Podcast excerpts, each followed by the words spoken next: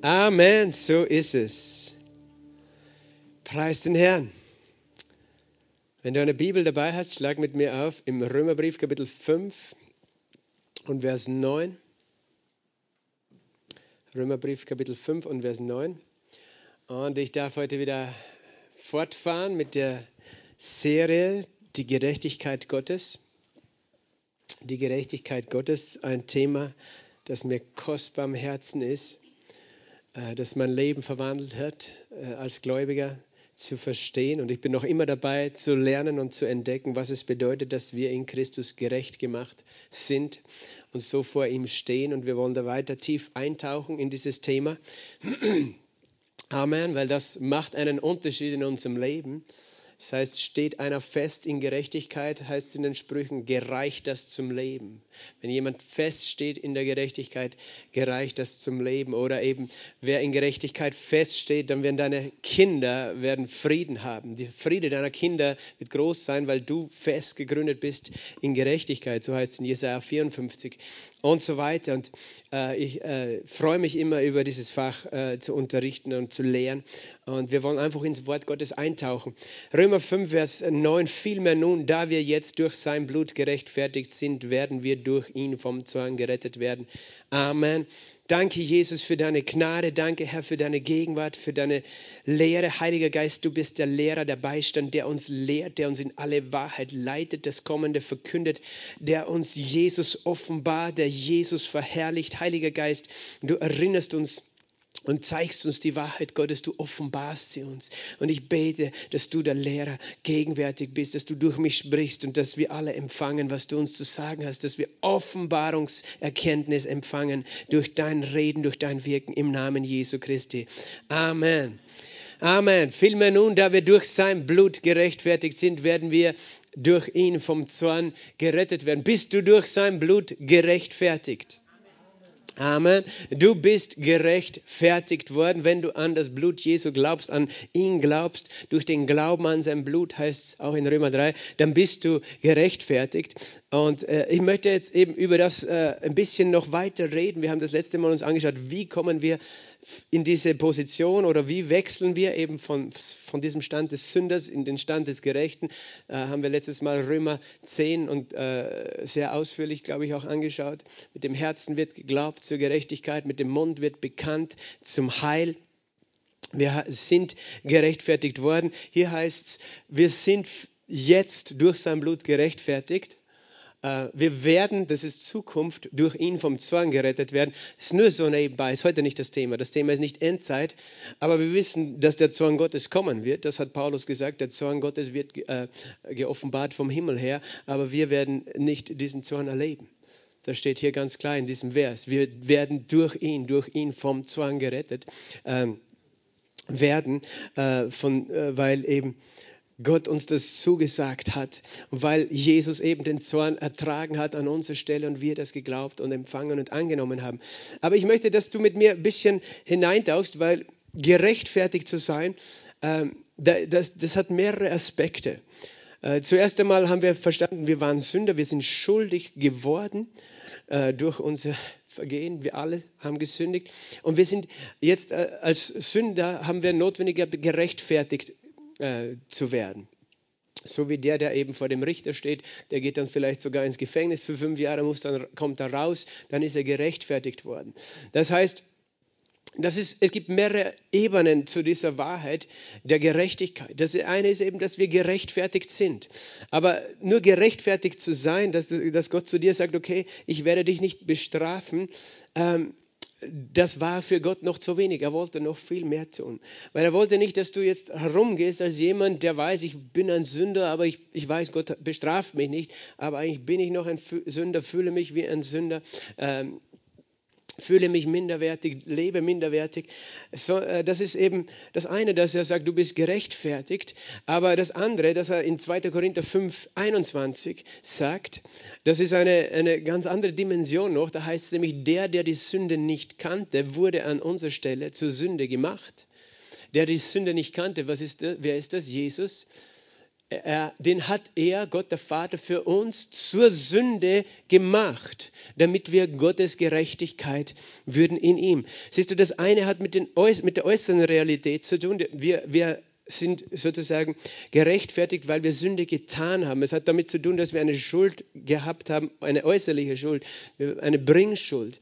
Aber äußerlich gerechtfertigt zu sein, würde noch nicht dein Wesen verändern. Verstehst du?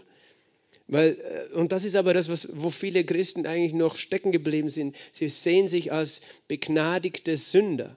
Sie sehen, dass sie nicht mehr selber bezahlen müssen für ihre Schuld, aber sie verstehen nicht, dass Gott ihnen ein neues Wesen gegeben hat. Und das ist noch eine viel tiefere Ebene, dass du auch wissen kannst, ich äh, bin jetzt nicht nur äußerlich gerechtfertigt, so dass ich nicht mehr bezahlen muss, aber eigentlich innerlich bin ich noch ein Sünder. Nein, die Bibel sagt, der, der die Sünde nicht kannte, von keiner Sünde wusste, den hat er zur Sünde gemacht. Und das ist eine brutale Vorstellung, wenn man sich das überlegt, weil Jesus ist der Sohn Gottes, er ist Gott. Und, und die Bibel sagt, er wurde zur Sünde gemacht weißt du, es klingt fast wie Blasphemie. Wie kann Gott zur Sünde geworden sein, weißt du? Das, das ist ja, ich kann dir das gar nicht mit meinem Verstand erklären. Und ich weiß, Jesus hat ja keine Sünde getan. Er war in seinem in seinem Innersten, er war immer zugleich Gott und er war Mensch als Mensch schuldlos. Er kannte keine Sünde, er tat keine Sünde, haben wir schon mal gehört. In ihm war keine Sünde. Diese drei Aussagen gibt es über ihn. Er tat keine Sünde. 1. Petrus 2,24. Er kannte keine Sünde, was hier steht in 2. Korinther 5,21. Und in ihm war keine Sünde. Ich glaube, das steht in 1. Johannes 3, 8 oder 9. Ähm, in ihm war keine Sünde. Das heißt, in seinem Wesen war keine Sünde und doch wurde er zur Sünde gemacht. Das heißt, Gott ging es nicht nur darum, dass er die Sünde trug, äußerlich, sondern äh, dass er sozusagen unser sündiges Wesen auch mit ans Kreuz trug. Das heißt, nicht nur den Rucksack der Sünde hat er ans Kreuz getragen, sondern das Wesen, das sündige Wesen des gefallenen Menschen hat er angezogen, angenommen. Äh, die Sünde in seinem Fleisch wurde verurteilt. Das heißt, als er gestorben wurde, wurde nicht nur eben die, der Preis bezahlt mit seinem Blut für die Sünden, die ich getan habe, sondern mein sündiges Wesen sozusagen wurde in Christus hingerichtet. Und wo, warum das Ganze? Damit wir Gottes Gerechtigkeit würden in ihm. Siehst du, es geht Gott um mehr, als dass er sagt, du bist äußerlich gerechtfertigt. Er sagt, du sollst Gottes Gerechtigkeit sein in Christus. Und das ist etwas, das du eigentlich mit dem menschlichen Verstand fast nicht erfassen kannst, was das bedeutet. Das ist nämlich nicht nur, ich bin gerechtfertigt worden, sondern ich bin die Gerechtigkeit Gottes. Das heißt, mein Wesen ist so gerecht, wie Gott selbst ist.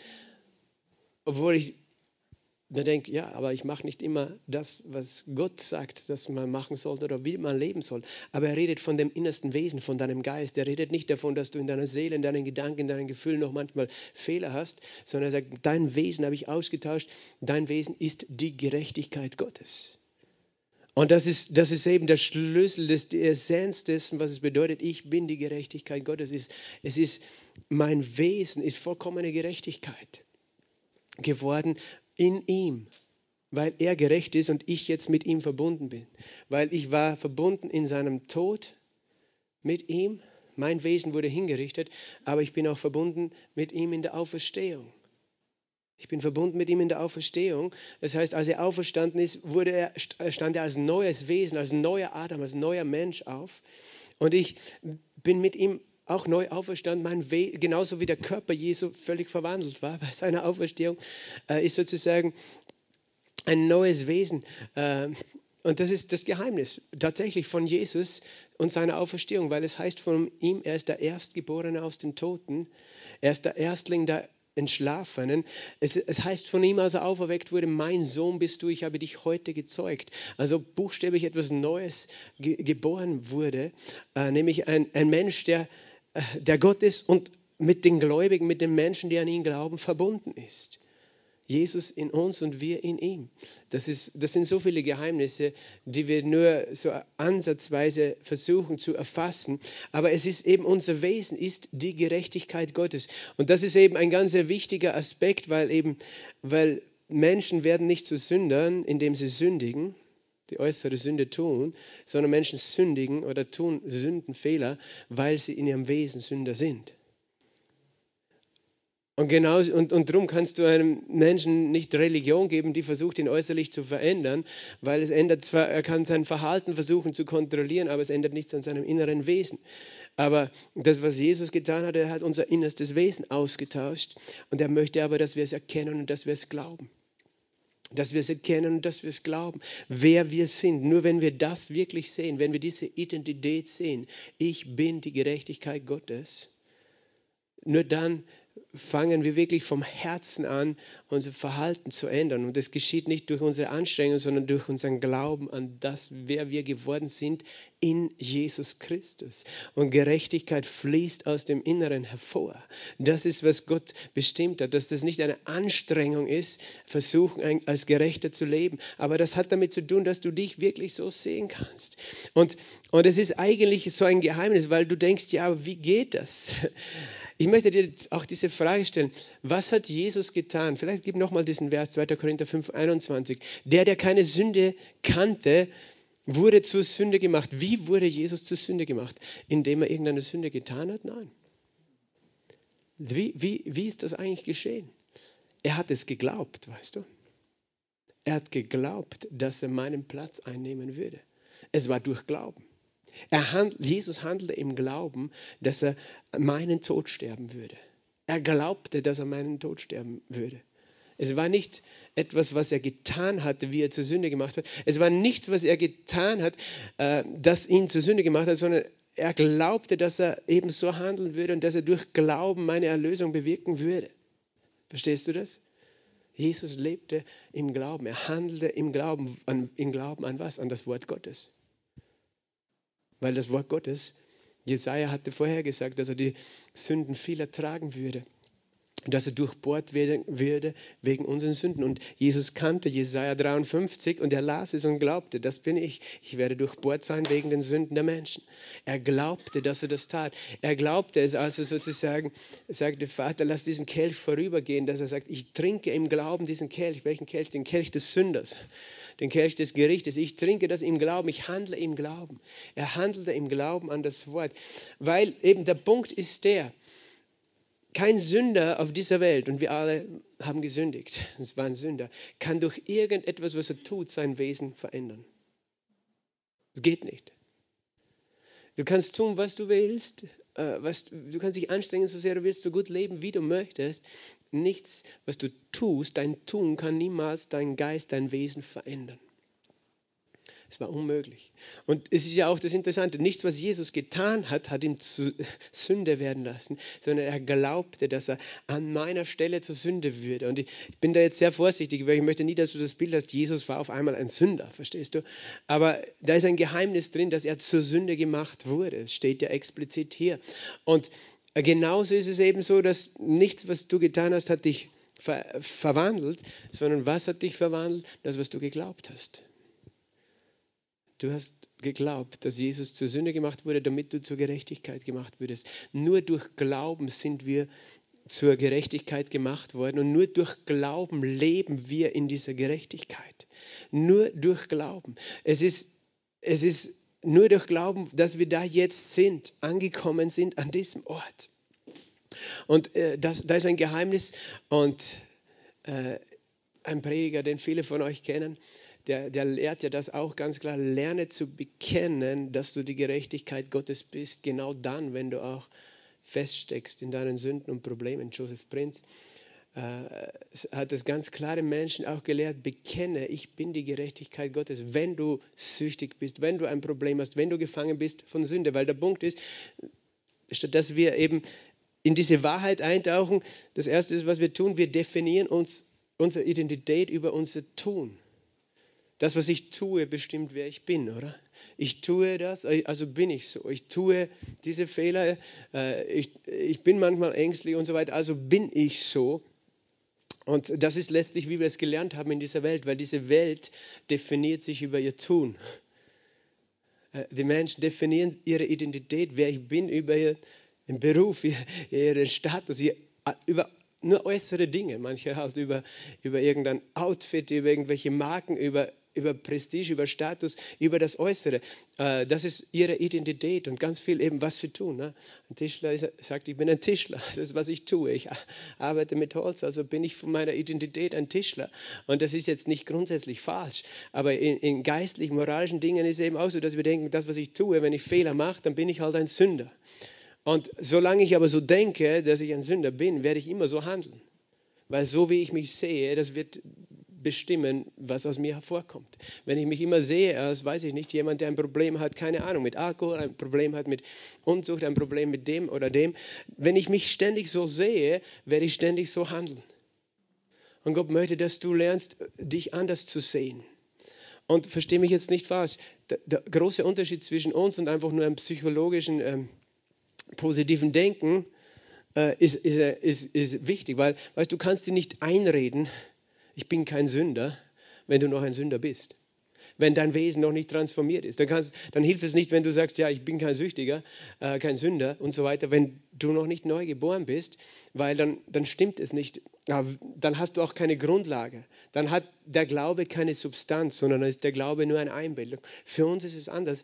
Wir wissen, wir haben eine Grundlage für unseren Glauben, nämlich das Wort Gottes. Das Wort Gottes sagt, dass wenn ich an Jesus glaube, bin ich nicht mehr ein Sünder, sondern bin ich die Gerechtigkeit Gottes.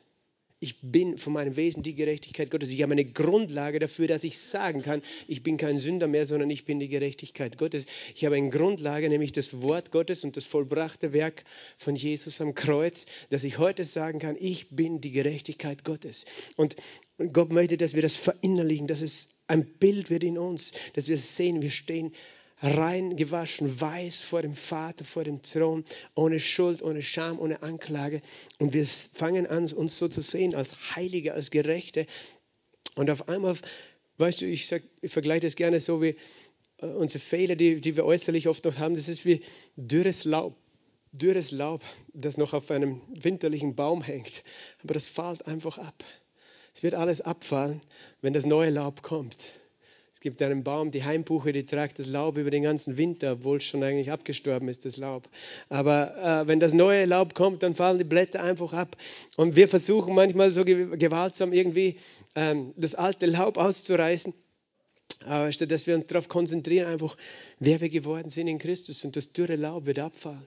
Und ich meine damit nicht nur Fehler, die wir vielleicht machen. Manchmal sind es ja auch irgendwelche Haltungen oder Dinge, die uns plagen, so wie Ängste, so wie Wut, so wie Verzweiflung, so wie Traumata, was auch immer. Aber wenn, wenn wir uns nur sehen als Menschen, die zum Beispiel verletzt worden sind, die enttäuscht, betrogen, sonst was worden sind, dann wird, wird das immer eine Auswirkung haben auf wie wir denken, wie wir sprechen, wie wir handeln. Aber wenn wir anfangen zu sehen, ich bin eine neue Schöpfung, ich bin gerecht, ich bin vollkommen, ich bin reingewaschen, ich bin nicht mehr der ich war, ich bin die Gerechtigkeit Gottes. Und wenn das dein inneres Bild wird, und, und da hilft uns der Heilige Geist, uns das zu offenbaren, dann bringt das eine Frucht in unserem Leben, die Gerechtigkeit Gottes. Ich bin die Gerechtigkeit Gottes. Und deswegen mit dem Herzen wird geglaubt, zu, äh, äh, zur Gerechtigkeit und mit dem Mund wird bekannt zum Heil. Was bekennen wir also mit dem Mund? Die Gerechtigkeit Gottes. Wenn wir das bekennen, wird es uns zum Heil sein. Weil wenn wir es bekennen, durch das Hören, bauen wir selbst den Glauben daran in uns auf, in unserem Herzen, das sich ja manchmal schwer tut, das zu glauben, das zweifelt. Und, und wir bauen den Glauben in uns auf und das ist nicht irgendwie eben äh, nur äh, irgendwie, wir reden uns was ein, wenn wir eben das Wort Gottes nicht hätten, dann würden wir es uns nur einreden. Aber wir haben eine Grundlage, das Wort Gottes, sodass wir sicher sein können. Und das, das ist so entspannend und so befreiend. Wenn du das ein paar Mal sagst, weißt du, ich bin die Gerechtigkeit Gottes, du überleg, hör mal zu, was dein Herz da empfindet.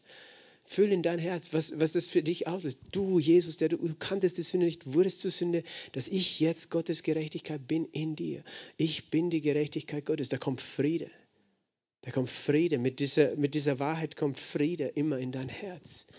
Da kommt Friede. Und, und ich kenne eben diese Zeugnisse auch, die, äh, die, die ich eben von Joseph Prince auch gelesen habe, wo Menschen, die haben Zigaretten geraucht und gesagt, ich bin die Gerechtigkeit Gottes, während sie noch eigentlich das Problem hatten.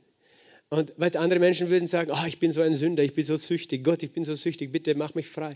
Und Gott sagt, nein, du bist nicht mehr der, der du warst. Und auf einmal, weißt du, geht dieses Bedürfnis weg und sie, sie hören auf zu rauchen, ohne dass sie merken, dass sie aufhören zu rauchen. Weil sie verstehen, ich bin nicht mehr der Süchtige, der das braucht, um sich zu beruhigen, sondern ich bin die Gerechtigkeit Gottes. Ich bin eine neue Schöpfung, ich bin erlöst. Und da, da ist ein Geheimnis in dieser Wahrheit. Amen. Also und das ist eben, Jesus hat nichts getan, um zu Sünde zu werden. Wir haben auch nichts getan, um zu Gerechtigkeit zu werden. Wir könnten da gar nichts dafür tun, sondern wir haben es geglaubt, dass er es getan hat. Es ist der Glaube daran. Aber ich möchte gerne jetzt in Römer 5 noch weiterlesen mit euch von, von Adam, dem neuen Adam, der Jesus ist. Äh, ich lese da ab Vers 14, in Römer 5 in Vers 14. Aber der Tod herrschte von Adam bis auf Moses selbst über die, welche nicht gesündigt hatten, der Gleichheit der Übertretung Adams, der ein Bild des Zukünftigen ist. Das ist nur einmal der, dieser Hinweis, dass der erste Adam, der geschaffen wurde, ein, ein prophetisches Bild war auf den neuen Adam. So wie wir früher geistlich von dem ersten Adam abgestammt sind, sind wir jetzt äh, Kinder oder abstammen von dem neuen Adam, dem letzten Adam, dem zukünftigen Adam. Paulus schreibt davon auch im 1. Korintherbrief im 15. Kapitel. Aber dann geht es weiter. In Vers 15, mit der Übertretung ist es aber nicht so wie mit der Gnadengabe. Denn wenn durch des einen Übertretung die vielen gestorben sind, so, sind, so ist vielmehr die Gnade Gottes und die Gabe der Gnade des einen Menschen, Jesus Christus, gegen die vielen überreich geworden. Und Paulus macht hier eine Gegenüberstellung zwischen einerseits der Auswirkung von dem, was Adam getan hat und der Auswirkung von dem, was Jesus Christus getan hat. Adam hat gesündigt, der war der Erste, der gesündigt hat. Manche denken, ja, Adam ist an allem schuld, aber wir haben ja auch alle gesündigt. Äh, aber Adam war der Erste und durch ihn ist der Tod in die Welt gekommen. Jeder, der von Adam geboren wurde, auch körperlich, war dem Tod unterworfen. Die Übertretung hat eine Folge auf alle Nachkommen Adams. Äh, durch den, und das, das ist, was es eben bedeutet, durch die eine Übertretung, eine Übertretung von Adam und Eva sind die vielen gestorben. Interessant ist übrigens auch, ähm, dass es hier von der Sünde Adams die Rede ist. Von der Sünde Adams auch im Vers 12 und nicht von der Sünde Evas ist nur wichtig, dass, dass man das, manche denken, ja, die Frau war schuld. Nein, nach der Bibel war der Mann schuld. Der Adam schuld. Obwohl die, die Frau als erstes gegessen hat, aber Adam stand daneben und hat sie nicht davon abgehalten. Er hat nämlich das Gebot bekommen, den Garten zu bewahren und nicht Eva. Und er hat ihn nicht bewahrt, sondern er hat das eigentlich zugelassen und dann selbst genommen. Und hier heißt es eben, äh, Adam hat gesündigt äh, die gleiche der Übertretung Adams, die Übertretung Adams in Vers 14 und nicht die Übertretung Evas. Das ist nur so nebenbei eine wichtige Anekdote. Ähm, aber er sagt, durch des einen, des einen Übertretung von dem Adam und nicht der Eva, sind die vielen gestorben. Also eine Sünde, die Auswirkung, viele, alle, die nach Adam gekommen sind, waren zuerst einmal dem körperlichen Tod unterworfen, aber auch eben geistlich sind wir alle gestorben, weil eben wir alle auch dann gesündigt haben, weil das Gift der Sünde sozusagen im Blut Adams mit weitergegeben wurde. Und dann heißt es aber, viel mehr ist die Gnade Gottes und die Gabe in der Gnade des einen Menschen, Jesus Christus, gegen die vielen überreich geworden. Sage mal, viel mehr. Und das, was hier mehrfach kommt in diesem Text, ist dieses Wort viel mehr. Viel mehr bedeutet, dass die Auswirkung von dem, was Jesus getan hat, stärker und mächtiger ist als die Auswirkung von der Sünde Adams. Die Sünde Adams war sehr schlimm und hat eine sehr zerstörerische Auswirkung gehabt. Und du denkst, boah, so eine brutale Auswirkung, die Macht der Sünde, die ganze Schöpfung war der Sünde unterworfen, die ganze Schöpfung ist unter den Fluch, unter den, äh, die Vergänglichkeit gekommen. Ja, das ist schlimm, aber die gute Botschaft ist, dass die Auswirkung von dem, was Jesus getan hat, noch viel größer ist und so viel stärker und nicht schwächer. Die Gnade Gottes, diese unverdiente Zuwendung Gottes und die Gabe, das Geschenk in der Gnade des einen Menschen, Jesus Christus, das Geschenk, das durch Jesus Christus gekommen ist, der unsere Sünden getragen hat, ist, überreich gegen die vielen, gegen alle, die an Jesus glauben. Und dann Vers 16, mit der Gnade, Gabe ist es nicht so, wie, durch den ein, wie es durch den einen kam, der sündigte. Das Urteil führte von einem zur Verdammnis. das Urteil, die, die, die, das Gott eben gefällt hat über Adam. Adam hat gesündigt und dieser eine, der gesündigt hat, das führte zur Verdammnis, zur Verurteilung aller anderen, die auch äh, eben gesündigt haben, so wie Adam. Aber dann heißt es, die Gnadengabe führte von vielen Übertretungen zur Gerechtigkeit. Egal wie viele Sünden je geschehen sind auf der Welt oder noch geschehen werden, von den vielen Sünden, die hat alle Jesus aufgeladen, führt das für die Glaubenden zur Gerechtigkeit. Also eine Sünde war schon so schlimm, dass es so viele Auswirkungen hat, dass alle gestorben sind. Aber jetzt könntest du Angst haben, wow, so viele Sünden sind seither passiert, so viele Fehler, so viele Dinge, das ist unmöglich. Aber Gott sagt, egal wie viele schlimme Dinge passiert sind, Jesus hat das alles getragen. Und das ist so ein Geschenk für uns, dass er das getan hat. Und es führt eben das Urteil, führte von einem, vom Adam zu Verdammnis, die Gnadengabe aber von vielen Übertretungen zur Gerechtigkeit. Vers 17, denn wenn durch die Übertretung des einen der Tod durch den einen geherrscht hat, durch eine Übertretung herrschte auf dieser Erde der Tod, äh, so werden viel mehr, sage nochmal, viel mehr, die, die den Überfluss der Gnade und der Gabe der Gerechtigkeit empfangen werden, im Leben herrschen. Durch den einen Jesus Christus. Also zuerst war der Mensch beherrscht, wir alle als Sünder waren beherrscht vom Tod, so wie alle anderen, die noch nicht neu geboren sind, beherrscht sind vom Tod. Jetzt sind wir nicht mehr beherrscht vom Tod, sondern ganz im Gegenteil, wir herrschen durch den einen, Jesus Christus, im Leben weil wir den Überfluss der Gnade und der Gabe der Gerechtigkeit empfangen. Das heißt, du bist von einem Sklaven, von einem Beherrschten, der vom Tod beherrscht war, zu wie jemand geworden, der mit Jesus herrscht über den Tod und über die Sünde. Und du musst dich selber anfangen zu sehen, ich herrsche über die Sünde. Das heißt, so wie es, so wie es geheißen hat zur Zeit Keins, wie Gott gesagt hat, Sünde lagert vor deiner Tür, aber du sollst über sie herrschen. Du hast die Macht, über sie zu herrschen. Du hast die Macht, über das Böse zu herrschen. Und nicht nur eben, Sünde ist nicht nur ähm, etwas Falsches zu tun. Sünde bedeutet immer Zielverfehlung, das Ziel nicht treffen, weißt du. Wenn du in Angst lebst, das ist insofern Sünde, das ist nicht das Ziel Gottes, dass du von Angst beherrscht bist. Wenn Wut dich beherrscht, das ist nicht das Ziel Gottes. Gott hat dich nicht geschaffen mit Wut im Bauch äh, oder äh, Einsamkeit, Traurigkeit, Depression, was auch immer. Das alles wird nicht über dich herrschen. Ganz im Gegenteil, du wirst über diese Dinge herrschen durch den einen. Vorher waren wir machtlos gegen diese Dinge, weißt du? Wir, und das ist auch ein Teil davon, dass wir verstehen, ich bin die Gerechtigkeit Gottes. Als Sünder war ich machtlos gegen, keine Ahnung, Depression, gegen Krankheit, gegen Angst, gegen, äh, gegen was auch immer in meinem Leben mich beherrscht. Und ich war eigentlich machtlos. Aber jetzt bin ich nicht mehr machtlos.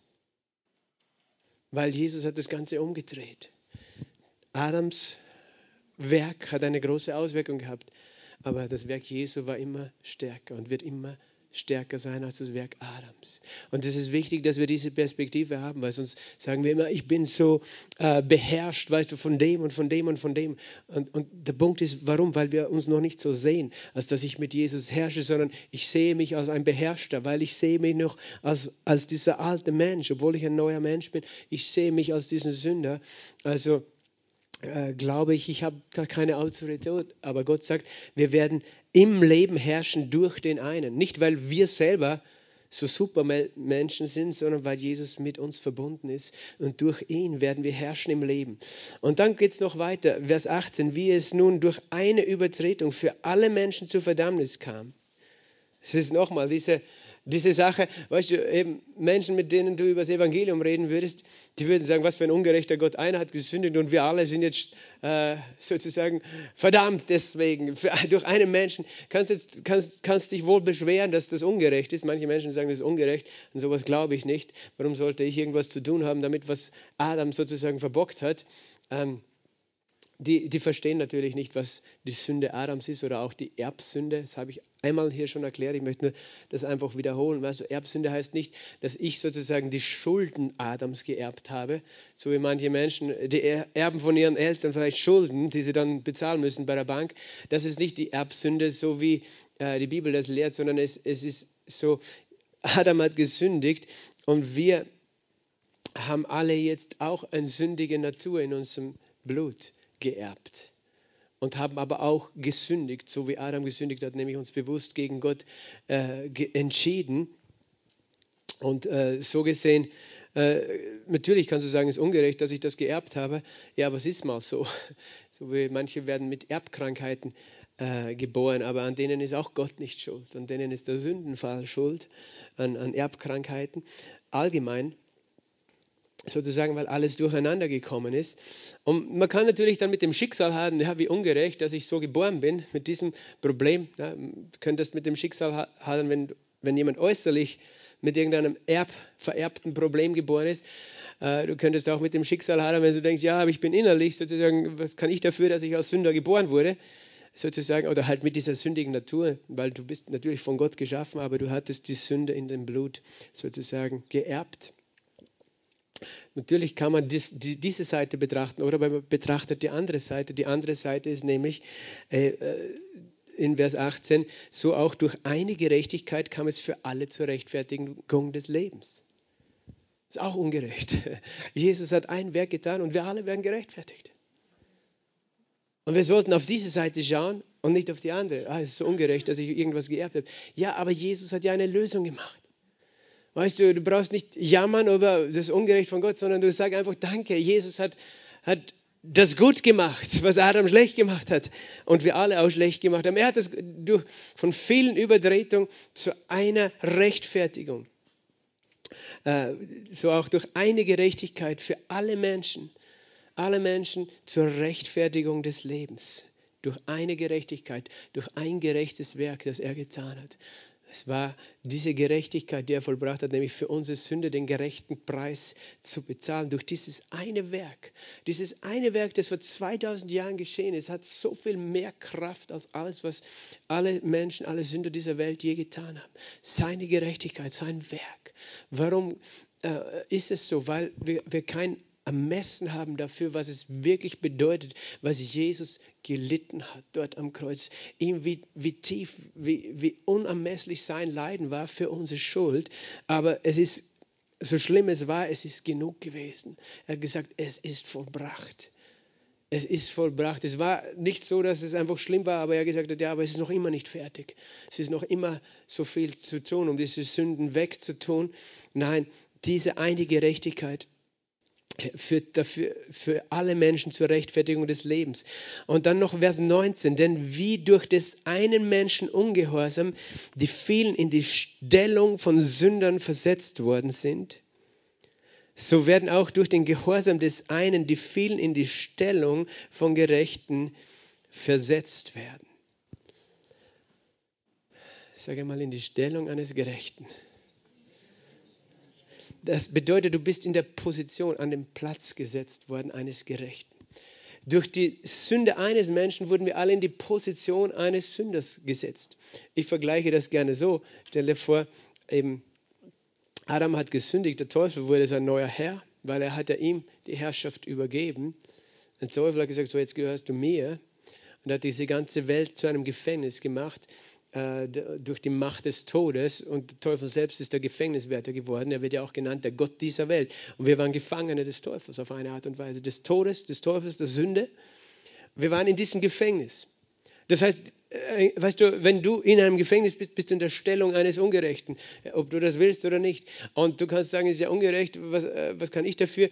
Weißt, wenn Adam jetzt im Gefängnis sitzt und Kinder bekommt mit Eva, wo sind die dann? Auch im Gefängnis. Die werden schon im Gefängnis geboren. Wir sind alle im Gefängnis schon geboren worden. In der Stellung eines Sünders sind wir sozusagen aufgewachsen, in der Position eines Gefangenen, obwohl wir, äh, wohl, ja, das haben wir uns nicht ausgesucht sozusagen, aber es war so. Könntest auch wieder darüber jammern, wie ungerecht es ist, dass ich in der Stellung eines Ungerechten gesetzt wurde durch, durch die Sünde Adams. Aber der Punkt ist jetzt der. Und, und das, das nämlich vielleicht, was noch dazu kommt, nichts, was ein Mensch eben tun konnte, oder getan hat, konnte ihn aus dieser Stellung rausholen. Kein Mensch konnte raus aus diesem Gefängnis. Und der Beweis dafür ist, dass alle Menschen gestorben sind seit Adam. Weil der Tod ist, ist der, der die Macht hat. Also der Teufel hat die Macht des Todes. Das sagt uns die Bibel, nicht, nicht Gott.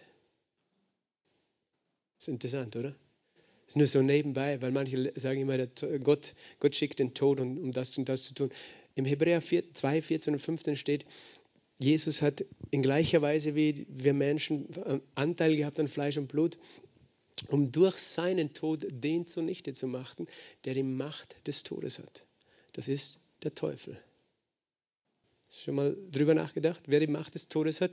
Hebräer 2, 14 und 15. Der Teufel hatte die Macht des Todes. Der Teufel hat die Macht des Todes. Und die hat er gegen uns verwendet. Und wir sehen das eben, weißt du, es waren ja Menschen, die haben gerecht gelebt, so wie Abraham, nämlich durch Glauben gerecht oder David. Aber doch sind sie gestorben. Sie waren in diesem Gefängnis des Todes. Nichts, was ein Mensch tun konnte, konnte ihn aus dieser Stellung rausbringen. Aber dann heißt, und, und, und, und nämlich auch Abraham musste warten auf die Auferstehung Jesus, um aus dem Gefängnis des Todes rauszukommen. Aber durch den Gehorsam des einen, Jesus war gehorsam dem Vater, sind die vielen in die Stellung von Gerechten versetzt. Wieder eben ein Ungehorsam, viele in die Stellung von Sündern versetzt. Ein Gehorsam, der Gehorsam Jesu Christi am Kreuz, gesagt hat, Vater, nicht mein Wille, sondern dein Wille geschehe, hat was bewirkt, dass wir in die Stellung von Gerechten versetzt wurden. Was müssen wir dazu tun, um in die Stellung eines Gerechten gekommen zu sein? Gar nichts. Glauben. Wir glauben an Jesus.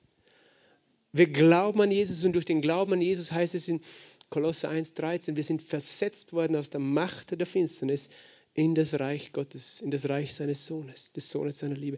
Ich bin versetzt worden. Er hat mich rausgeholt aus der Stellung eines Ungerechten, eines, eines Sünders, der im Gefängnis war, in Gefangenschaft des Todes und der Sünde und des Teufels. Und in dem Moment, wo ich geglaubt habe, hat er mich genommen und in ein anderes, an einen anderen Ort hingesetzt. An den Ort, wo die Gerechten zu Hause sind. Geistlich gesehen hat er uns in den Himmel schon mit hineinversetzt und er hat uns in die Position eines Gerechten versetzt. Und das ist noch ein Aspekt von dieser Gerechtigkeit. Weißt du, wenn du in der Stellung eines Sünders bist, dann hast du keine guten Karten. Egal wie sehr du auch Gutes tust, aber wenn du, wenn der Richter dich immer ansagt, nein, du bist in der Position eines Sünders, ich kann dich nur so behandeln, egal was du sonst tust, dann hast du keine Hoffnung auf irgendeine Hilfe. Aber wenn du in der Stellung eines Gerechten bist, weißt du, wirst du behandelt wie ein Gerechter und wir stehen vor dem Vater in der Stellung eines Gerechten. Wenn du vor deinen Gott kommst, stehst du nicht in der Stellung und Position eines Ungerechten, eines Sünders vor ihm, sondern eines Gerechten. Ich bin die Gerechtigkeit Gottes. Vater, ich stehe vor dir, als ob ich nie gesündigt hätte, als ob ich alles richtig gemacht hätte. Und dann habe ich eine ganz andere Position und eine ganz andere Zuversicht im Glauben zu beten und zu empfangen. In die Stellung eines Gerechten versetzt worden. Sage mal, ich bin in der Position eines Gerechten. Und weißt du, dass ein Schlüssel ist, das zu verstehen, ist auch nichts, was du getan hast, noch einmal hat dich in diese Position gebracht, sondern das, was er getan hat.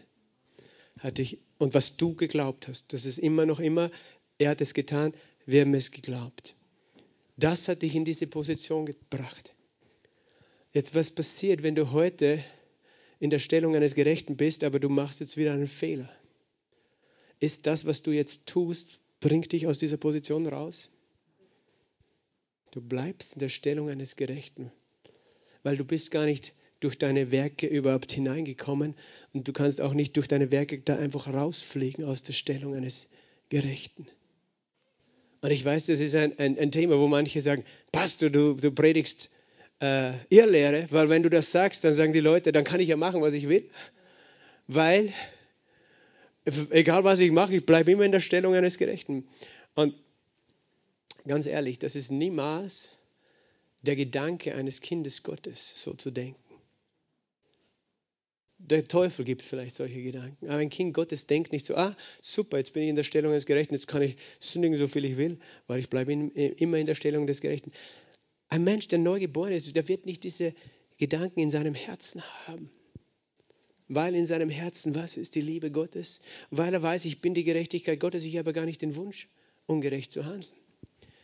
Aber wenn du als jemand, der neugeboren ist, gerecht ist, einen Fehler machst, sollst du wissen, dass du bleibst noch immer in der Stellung eines Gerechten. Der Vater sagt nicht, jetzt bist du wieder durch deine Werke zurückgegangen in die Stellung eines Ungerechten, jetzt muss ich dich wieder als Ungerechten behandeln, jetzt brauchst du nicht zu mir kommen und bitten oder sonst was. Aber das ist, was wir alle unbewusst sofort denken. Wir machen einen Fehler, jetzt, oh Gott, jetzt bin ich nicht mehr in der Stellung eines Gerechten. Und jetzt, jetzt bist du sicher böse auf mich. Und weißt du, Menschen haben dann dieses Konzept, dass ein Christ so lebt, der, dass er ständig hin und her wächst zwischen diesen zwei Positionen. Einmal bist du ungerecht, einmal gerecht. Du sündigst, dann bist du wieder ungerecht, dann tust du Buße, bist du wieder gerecht und du hupfst hin und her. Wenn das so wäre, weißt du, dann wäre das theologisch, geistlich würde das dann bedeuten, du müsstest immer Du würdest immer geistlich wieder sterben, müsstest wieder neugeboren werden, wieder sterben, wieder neugeboren, wieder sterben. Dann, weißt du, würdest du hunderte Male neugeboren werden in deinem Leben oder tausende Mal. Das funktioniert nicht. Wenn das so wäre, weißt du, dann müsste Jesus noch einmal sterben für dich, um dich noch einmal zu erlösen. Was er nicht tut und was auch nicht ist. Wenn du in die Stellung eines Ungerechten kommst, nur durch das, was du falsch machst. Und das heißt nicht, dass es egal ist. Weißt du, Sünde ist nicht gut. Es hat immer negative Konsequenzen. Aber du sollst wissen, ich bin noch immer in der Stellung eines Gerechten. Und ich vergleiche das gerne so. Ich habe einen Bund mit meiner Frau, einen Ehebund. Und dieser Bund, dieser Ehebund, weißt du, den haben wir geschlossen durch eine Entscheidung. Wir werden einander lieben in guten und in schlechten Zeiten. Ich gebe dir mein Ja. Und dieses Ja ist bedingungslos. Es ist nicht abhängig davon, ob meine Frau fehlerlos ist oder nicht. Ob sie einen Tag einmal einen Fehler macht oder nicht oder ich. Wenn das so wäre, weißt du, dann würde das bedeuten, jedes Mal, wenn sie einen Fehler macht oder ich, dann wäre der Bund gebrochen und dann müssten wir wieder heiraten. Weißt du, aber ich weiß, ich habe schon viele Fehler gemacht in meiner Ehe, aber sie hat nie, nicht gesagt, so, jetzt bist du nicht mehr in der Stellung meines Ehemanns, du bist jetzt draußen, musst mich wieder heiraten, wenn du, wenn du wieder mit mir zusammen sein willst. Nein, weißt du, ich, ich habe so viele Fehler gemacht und bin noch immer in der Position, dass ich mit meiner Frau verheiratet bin. Preis den Herrn. Der Bund ist nicht, weißt du, aber natürlich, wenn ich einen Fehler mache, weißt du, dann, dann ist mein Gewissen belastet und es ist nicht so leicht, sich nahe zu sein aber ich bin noch immer in der Stellung eines Ehemannes. Und dann ist es gut, einfach zu sagen, oh, es tut mir leid, dass ich dir verletzt habe. Ich möchte das nicht. Ähm, aber weißt du, es ist, es ist nicht so, dass sich der Bund auflöst durch meine Fehler. Und manche Christen haben dieses, immer noch diese Angst, wenn ich einen Fehler mache, dann verliere ich meine Position eines Gerechten. Nein, du bleibst in der Position des Gerechten als Kind Gottes. Und wenn du 100.000 Fehler machst, weil mindestens so viele habe ich, habe ich auch schon in meiner Ehe gemacht, weißt du, dann bin ich noch immer in der Position, weil Gott hat einen Bund geschlossen mit uns. Ist, man könnte das auch, dieses Thema natürlich, weißt du, es gibt so viele Aspekte oder Perspektiven auf dieses Erlösungswerk, aber einer davon ist der Bund. Der Bund, den wir haben. Und der Bund, den wir haben, ist ein ewiger Bund. Ein ewiger Bund. Wie lange ist ein ewiger Bund? Ewig. Und dieser Bund ist bedingungslos, der ist nicht abhängig von meinem Verhalten und meinen Fehlern. Nichts, was ich tue, verändert jetzt den Bund. Weil es ein ewiger Bund, weil die Erlösung, die Jesus erworben hat, Hebräer 9 sagt das, ich glaube, äh, Vers 12 oder 10, wir haben ein, er hat uns eine ewige Erlösung erworben. Manche denken, ewig geht bis zu meiner nächsten Sünde. Das ist aber nicht ewig. Ewig ist ewig. Ich habe eine ewige Erlösung. Jesus hat gesagt, wer an ihn glaubt, hat ewiges Leben, nicht?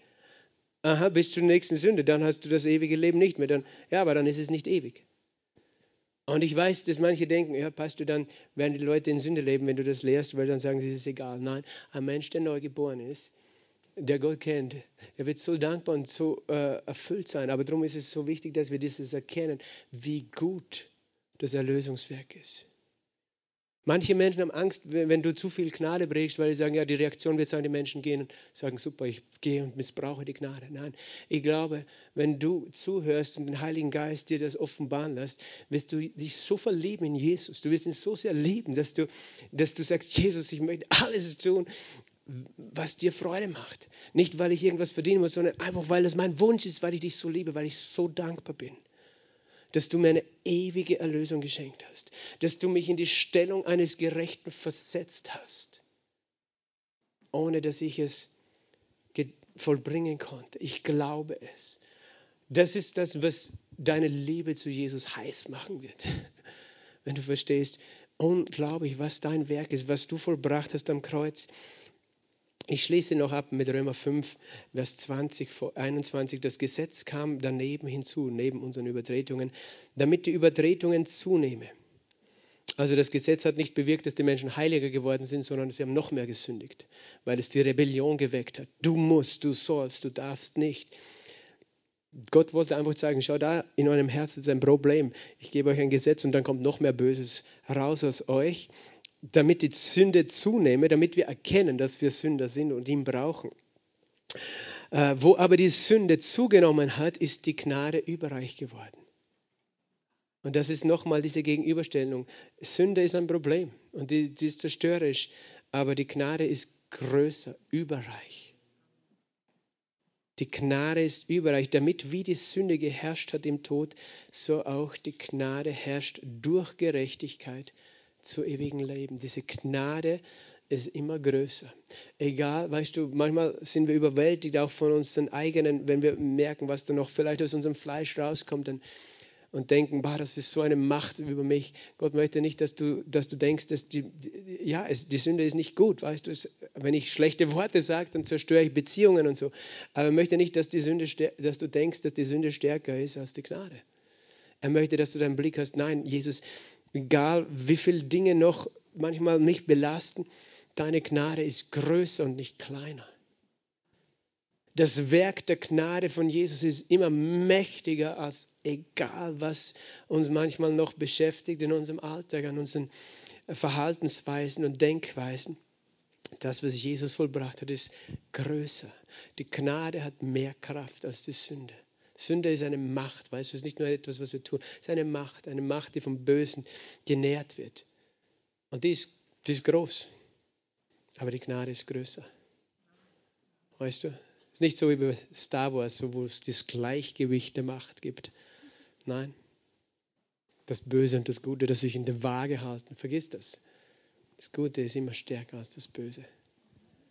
Amen. Die Gnade ist größer als die Sünde.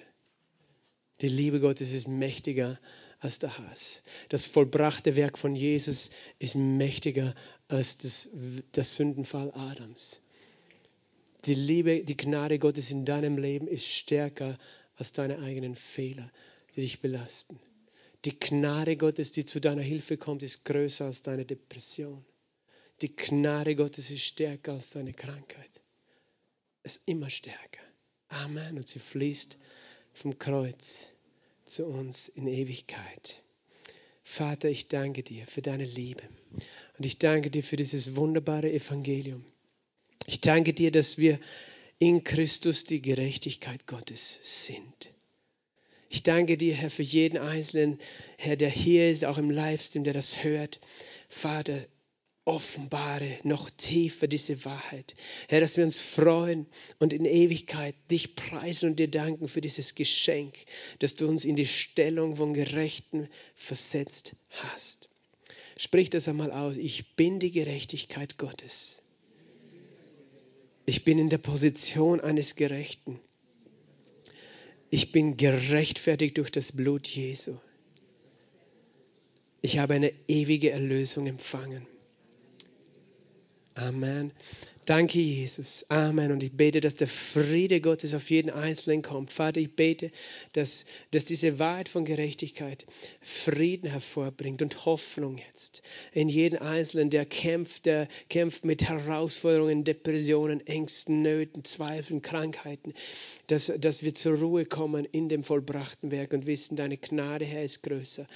Und, und egal wie schwach wir uns fühlen, deine Kraft ist viel größer, Jesus.